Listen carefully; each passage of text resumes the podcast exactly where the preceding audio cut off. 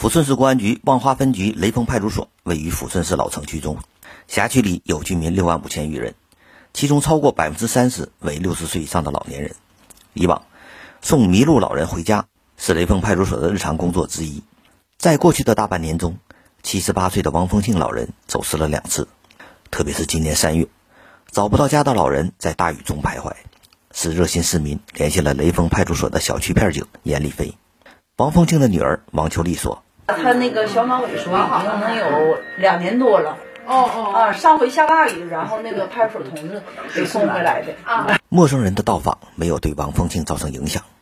正在吃下午饭的他一勺一勺地吃着，眼神空洞。事实上，除了女儿和老伴儿，他对大部分人都不太能做出反应。雷锋派出所民警严立飞说。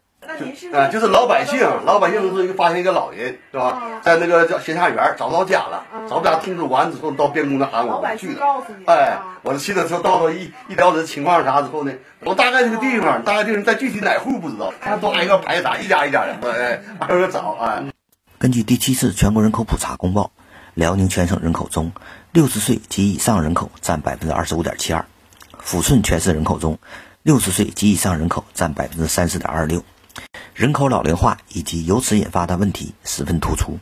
雷锋派出所教导员孙小翠说：“嗯，我们雷锋派出所从二零一七年开始呢，我们到年底有一项数据统计，就是我们一年当中的接待老年人走失这个群体的报警量达到二百多起。年纪大、记性不好、爱往外跑、儿女工作忙，几乎是所有走失老人的共同标签。不能准确说出家庭住址和亲属的联系方式。”让警察和热心市民无法及时把老人送回家。雷锋派出所教导员孙小翠说：“呃，所以呢，我们派出所就想一想，用什么办法能让老年人第一时间找到家属，家属也不能这么着急。我们就呃，先期发明了一个易走失人员二维码的身份牌儿，呃，任何手机扫一扫的功能都能第一时间扫这种身份牌，身份牌里面的信息就能显示出来了，这个人叫什么名，联系电话，还有家属的电话。”现在，这个免费发放的名为“马上回家”的二维码身份牌已经发展到了第二代。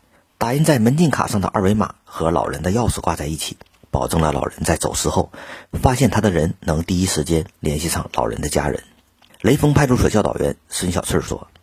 呃，自从这种二维码推广以来，我们是从一八年开始推广的，截止到现在已经免费发放了五万多个了。而且呢，自从二维码推广以来，据我们辖区的这几年的报警量、走失老人这个统计，已经是每年由二百多起降到三五十起了。